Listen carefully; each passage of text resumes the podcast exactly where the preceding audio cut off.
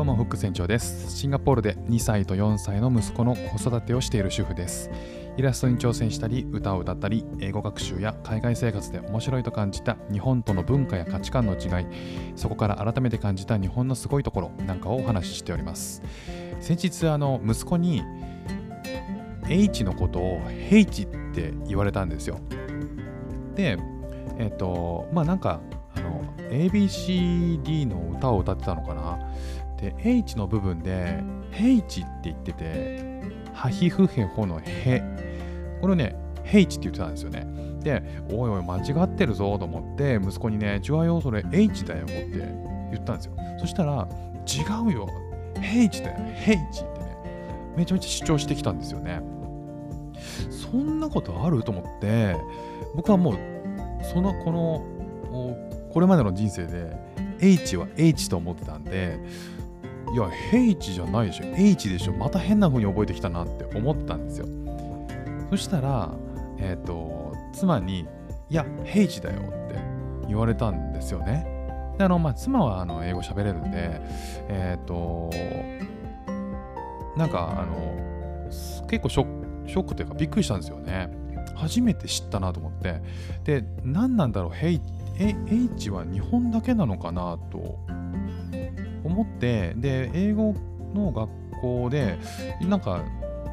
いろいろその H の発音について聞いてたら台湾の人は H って言ってたんですよ。で中国の人は H だったんですよね。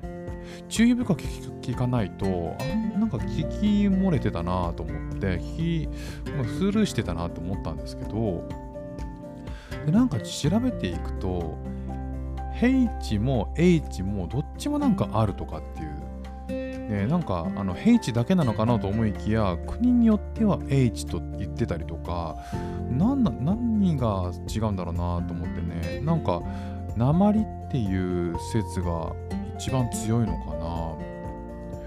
だからなんか日本だけじゃなくてアジアだけでもないっぽいんですよね H っていうのはね。いやなんかあの別に大したことないっちゃ大したことないんですけど、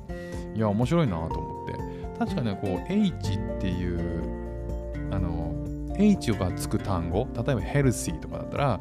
あの、H、エルシーとか言わないですもんね。ヘルシーだったらヘだし、えー、H ってつくものはだいたいヘって言うから、うん、ヘ、H っていうのが自然だなっていうのは、なんとなく思ったんですけどね。まあなんかそんな、あの、取り留めのない話というか 何のオチもない話なんですけどあの息子からね改めてこうえっ、と自然な、えー、英語を使う英語圏の国の、えー、覚え方として「ヘイチ」っていう風に覚えてきたのでああそんな違いがあるんだなというのを改めて、えー、感じました、え今日も聞いていただいてありがとうございました。フック船長でした。ではまた。